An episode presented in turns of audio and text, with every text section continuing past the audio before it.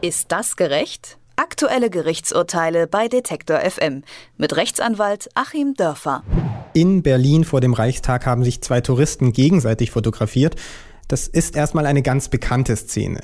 Dann aber haben die zwei Männer mit Hitlergruß posiert und Objektschützer des Gebäudes sind darauf aufmerksam geworden. Die haben dann die Polizei informiert. Die kam prompt und hat die Urlauber mit aufs Revier genommen. Jeweils 500 Euro mussten sie hinterlegen, dann durften sie wieder gehen, aber ein Strafverfahren kommt noch auf die beiden zu. Achim Dörfer schätzt für uns diesen Fall ein. Hallo, Herr Dörfer. Hallo, Leipzig. Mit was müssen denn diese Touristen jetzt rechnen? Das kommt darauf an. Das ist die typische Juristenantwort. Es kommt nämlich darauf an, wie sie sich einlassen im Strafverfahren. Wie der Presse zu entnehmen war, haben sie ja offensichtlich bei der Polizei schon eine Aussage gemacht. Das ist natürlich ungünstig. Jeder Strafverteidiger wird sich darüber ärgern, weil sowas bekommt man nicht mehr aus der Akte. Aber die Einlassung, um straffrei davon zu kommen, wäre gewesen, wir haben das nur gemacht, um uns hier satirisch über Deutschland zu äußern und Kritik daran zu äußern, dass in dem Reichstag, der irgendwie historisch vielleicht auch belastet ist, nach wie vor der Bundestag beheimatet ist. Und das Ganze war ganz klar in ablehnender Haltung. Wir haben hier überhaupt nicht zugestimmt und finden Hitler auch gar nicht toll. Das wäre also die richtige Einlassung, weil dann geht man tatsächlich in solchen Fällen straffrei aus. Und die falsche Einlassung wäre zu sagen, Entschuldigung, und das wollten wir nicht, denn dann ist klar, naja, gut, irgendwie fanden wir es doch lustig und richtig, diesen Hitlergruß zu machen. Und äh, dann wird es irgendeine Strafe geben. Aber so wie Sie das beschreiben, klingt das so, als wäre es wahnsinnig einfach in Deutschland Hitlergruß zu machen, ein Foto zu machen und hinterher keine Strafe dafür zu bekommen. Wahnsinnig einfach ist es nicht, aber man muss hier tatsächlich unterscheiden unterscheiden. Ich habe mir gerade auch im Hinblick auf die Sendung nochmal die Rechtsprechung angeschaut. Und da gibt es eben tatsächlich zwei Richtungen. Zum einen ist es so, wenn ich aus den Umständen heraus erkennbar in zustimmender Weise den Hitlergruß mache, da kann ich auch besoffen sein oder wütend sein oder ähm, Kritik üben wollen damit, zum Beispiel indem ich einen Nachbarn, der mich darauf hinweist, dass ich meinen Müll nicht richtig trenne, mit dem Hitlergruß grüße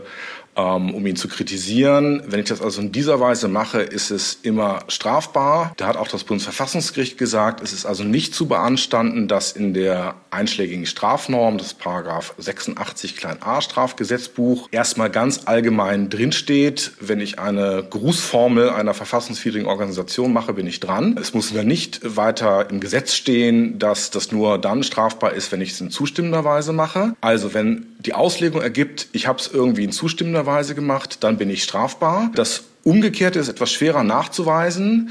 Äh, wenn ich das Ganze wirklich satirisch mache oder als Kunstperformance, dann ist es nicht strafbar, weil eben der Sinn dieses Paragraphen nicht ist, solche Dinge auch unter Strafe zu stellen. Aber das muss natürlich dann erkennbar sein. Das Gericht muss es auch in dieser Weise auslegen können. Wir hatten zum Beispiel den Künstler Jonathan Mese, der im Rahmen einer Kunstperformance in Kassel den Hitlergruß gezeigt hat und der ist dann freigesprochen worden vom Amtsgericht, weil eben aus den Umständen klar war, dass es sich hier um eine künstlerische Darstellung handelt, die sich eben auch differenziert und abgrenzend mit dem Hitlergruß auseinandersetzt, dann ist es tatsächlich straffrei. Aber zwischen dieser zustimmenden Nutzung des Hitlergrußes und der satirischen, da liegt doch noch eine dritte, würde ich sagen, nämlich diese dumme Jungenstreich-Nutzung des Hitlergrußes.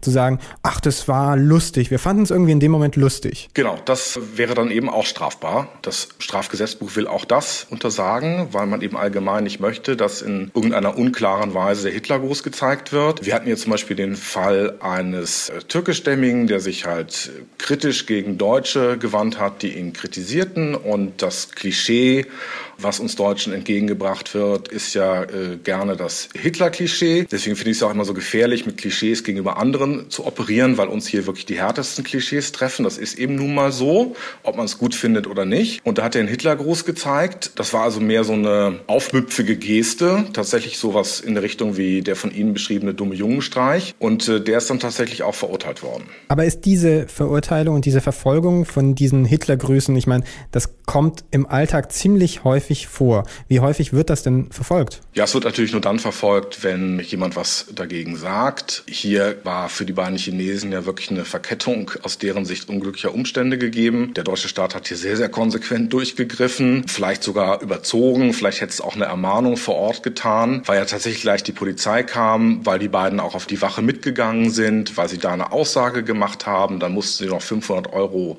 Kaution hinterlegen. Das ist immer dann der Fall, wenn jemand gegen den ein Ordnungswidrigkeits- oder Strafverfahren läuft, in Deutschland nicht greifbar ist, aber eben auf der anderen Seite auch keine Gründe für eine Haft vorliegen. Also da ist das Ganze, ja, die ganze Maschinerie auch wirklich voll in Gang gekommen. Man muss sich natürlich schon fragen, ob das immer so sein muss. Ob nicht mit ein bisschen mehr Fingerspitzengefühl, und ich bin hier wirklich sehr gegen Nationalsozialismus natürlich eingestellt, aber ob man nicht mit ein bisschen Fingerspitzengefühl man eben solche harmlosen, albernen Fälle dann auch mit einer Ermahnung regeln kann und wirklich nur die Fälle erfasst, wo andere Leute damit bedroht werden, beleidigt werden oder wo das Ganze ganz klar in verherrlichender Weise stattfindet. Da haben Sie recht. Man könnte könnte vielleicht tatsächlich im Interesse der Meinungsfreiheit das Ganze ein bisschen einschränken im Gesetz, aber derzeit haben wir diese Gesetze. Ja, was ich auch interkulturell noch mal ganz erstaunlich finde oder anmerken möchte, diese Verteidigung, wir haben das ja nur als Performance gemacht, die wäre wahrscheinlich Ihnen und mir eingefallen, weil wir eben um den hohen Wert der Kunstfreiheit und Meinungsfreiheit in Deutschland wissen.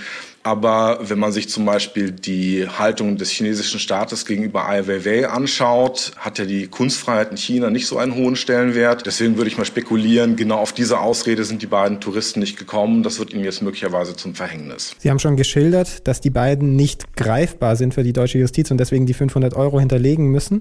Wie ist das dann jetzt, wenn es zu einer Verhandlung kommt? Müssen die dann aus China wieder anreisen, womöglich? Theoretisch müssen sie das. Wenn sie es nicht tun, wird es im Sande verlaufen. Dann behält man eben irgendwie irgendwie diese 500 Euro ein und das war's. Es wäre natürlich schon ganz spannend zu sehen, was passiert, wenn die Verhandlung jetzt schnell durchgeführt würde, während die beiden noch in Deutschland sind. Denn dann hätte der Richter vielleicht auch eine Möglichkeit, dem Ganzen noch eine versöhnliche Wendung zu geben. Man kann ja allerlei Strafen, Anführungszeichen, aussprechen. Wir hatten hier zum Beispiel einen 19-jährigen Schüler, der musste einen sechsseitigen Aufsatz über Anne Frank schreiben als Strafe. Sowas in der Art wäre hier vielleicht angemessen, aber ich denke mal, dazu wird es nicht kommen, denn die beiden werden ausreisen und damit ist die Sache dann erledigt. Und wenn der Richter es sehr streng sieht, was riskieren Sie? Wenn der Richter es streng sieht, können da schon 30 oder 50 Tagessätze rauskommen. Das hängt dann davon ab, was die beiden für ein Einkommen haben, ob sie dann eben auch so ungeschickt sind, ein hohes Einkommen einzuräumen. Denn wenn die beiden sagen, naja, wir haben 800 Euro im Monat, kann das auch keiner nachprüfen und dann werden das halt bei 30 Tagessätzen vielleicht 600 Euro pro Nase. In Berlin haben zwei chinesische Touristen mit Hitlergruß vor dem Reichstagsgebäude posiert und sich dabei fotografiert. Achim Dörfer hat den Fall für uns eingeschätzt. Vielen Dank, Herr Dörfer. Ich danke Ihnen. Ist das gerecht? Aktuelle Gerichtsurteile bei Detektor FM mit Rechtsanwalt Achim Dörfer.